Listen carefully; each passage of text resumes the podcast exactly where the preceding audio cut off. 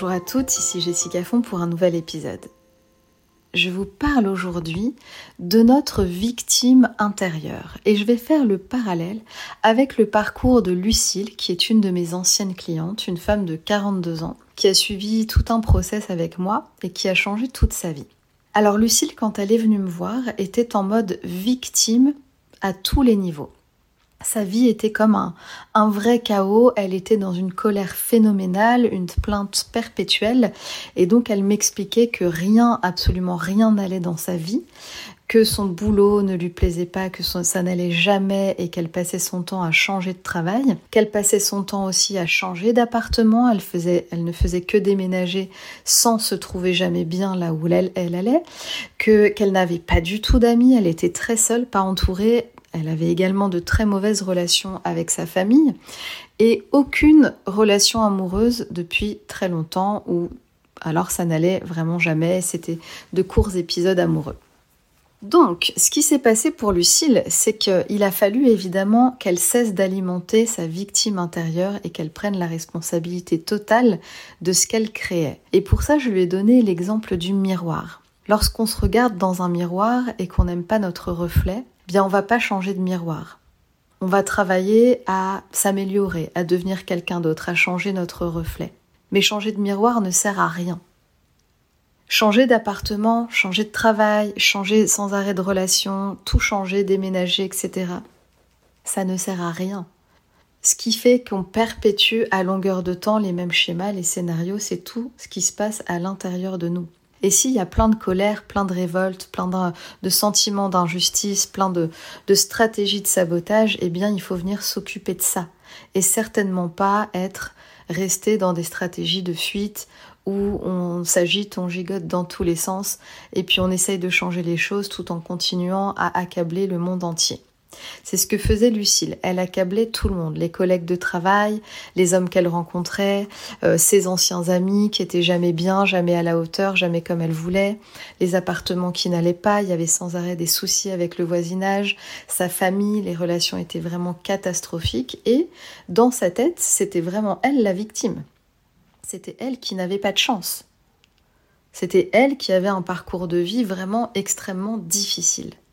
Alors, si vous êtes coincé vous aussi dans cet état de victime intérieure, que vous sentez bien que il y a autre chose quand même peut-être qui est disponible, que c'est peut-être pas juste que vous viviez ça à longueur de temps et que vous savez pas comment sortir de ça. Eh bien, il y a des processus. Il y a des processus, mais la première étape, c'est vraiment d'en prendre conscience. Et bien sûr, parfois, on traverse des moments de vie qui sont extrêmement chaotiques où tout est difficile, tout est vraiment très dur, et on perd complètement la foi. Je suis passée par là moi aussi. Je croyais vraiment plus en rien, rien n'allait, ça dégringolait de plus en plus. Euh, moi qui suis très croyante, j'étais très en colère contre le divin, j'avais complètement perdu mon, euh, mon lien avec, euh, avec Dieu, avec l'univers, avec tout ça. Et je passais mon temps à me plaindre, à accabler les autres, à me sentir victime et, en colère et à ruminer. Et donc j'envoyais ça dans l'univers à longueur de temps. C'est ce que faisait Lucille aussi. C'est-à-dire que toute cette violence à l'intérieur d'elle, eh bien, elle l'envoyait chaque jour un peu plus, chaque minute un peu plus. Et bien sûr, elle la récupérait. Alors, c'est pas évident de se repositionner, mais c'est possible. Ça va vraiment demander, là, de venir prendre ses responsabilités, de venir s'occuper de soi, de venir régler ce qui a besoin d'être réglé à l'intérieur de soi, de prendre du temps, de changer de regard sur les situations, de changer notre façon de nous exprimer, de changer notre structure de pensée, nos, schémas de pensée, nos schémas de croyance. Et c'est comme ça qu'on peut rétablir un courant intérieur beaucoup plus harmonieux et qu'on peut diffuser une autre énergie, d'autres informations qu'on va voir apparaître à l'extérieur de nous. Alors je vous invite vraiment à réfléchir à ça si vous aussi, encore une fois, vous êtes coincé, que vous ne rencontrez jamais le bon partenaire, ou que ça va pas dans votre vie, que vous sentez bien que vous répétez quelque chose, et que surtout vous continuez à accabler les autres. J'entends souvent des femmes qui accablent en permanence les hommes qui ne veulent pas s'engager, qui sont infidèles, euh, qui ne sont pas soucieux de la relation, qui ne sont pas soucieux de leur partenaire, qui euh, ne prennent pas le temps, et blabla, et blabla, et blabla. Donc la première chose, c'est de faire un stop. Hein. arrêter ce blabla intérieur, arrêter les scénarios du mental qui sont catastrophiques et qui vous emmènent toujours dans les mêmes films et qui vous font répéter les mêmes situations avec les mêmes personnes. Si vous voulez voir d'autres personnes arriver dans votre vie, si vous voulez commencer à vous sentir mieux, alors il faut arrêter ces processus intérieurs. Il y a des outils, il y a un chemin, euh, c'est des étapes à suivre. Vous n'êtes pas obligé de faire ça toute seule. Vous pouvez me rejoindre dans le programme, tout comme Lucille l'a fait. Lucille a changé toute sa vie, elle a même rencontré quelqu'un. Aujourd'hui, elle est extrêmement sereine, elle est en paix, elle est tombée amoureuse du travail de développement personnel.